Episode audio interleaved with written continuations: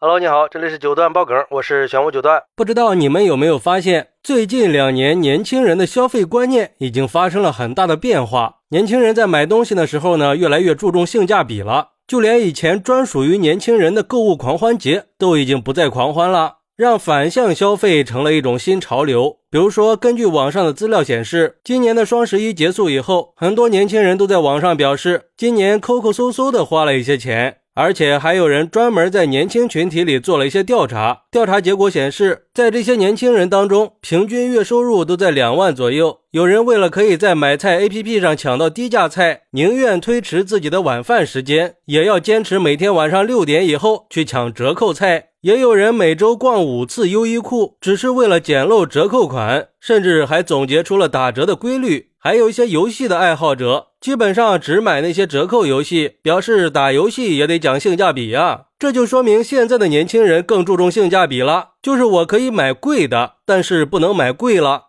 而且这些跟收入也是没有关系的。另外，根据二零二三年中国消费者洞察白皮书显示，这届年轻人也更倾向于选择低价、折扣和平替的产品，精细化已经成为他们消费的关键词。数据显示，有超过百分之九十二的消费者表示，他们的消费观念更保守，需要更精细的去规划或者减少消费。有百分之四十五点六的零零后年轻人表示会尝试产品的平替。也就是说，现在的年轻人已经完成了从冲动消费到理性消费的观念转变。尤其是随着直播带货这些新型购物方式的普及，低价已经成为一种普遍现象，折扣就已经不再属于一个特定的时间节点了。就好像全面折扣化已经是当代年轻人消费的关键词了，甚至已经发展成了折扣文化。不过，因为一些平台通过大数据杀熟的技术手段，让很多原本很便宜的商品变得更难去薅羊毛了。但是不管怎么样，也改变不了当代年轻人已经从过去的狂欢式消费转向了越来越理性的购物观念。而对于这种观念的转变，有网友表示，这就是理性消费意识的崛起啊！而且，其实这些跟年轻人的教育水平和知识储备是密切相关的。因为随着现在年轻人的知识水平和教育水平的提高，他们对商品价值和品牌的理解也更深入了。他们更注重商品的实际价值和性价比了，而不是一味的去追求奢华和品牌。所以才会通过各种方式去追求折扣。关键是，这不只是购物文化的变迁，也是年轻一代对待消费更谨慎和理性的一种态度。要知道，月薪两万，不管放在哪个城市，都不是低收入了。可是，为什么年轻人变得越来越抠门了呢？还开始兴起了反向消费，只能说明年轻人对生活已经开始有了自己的理解。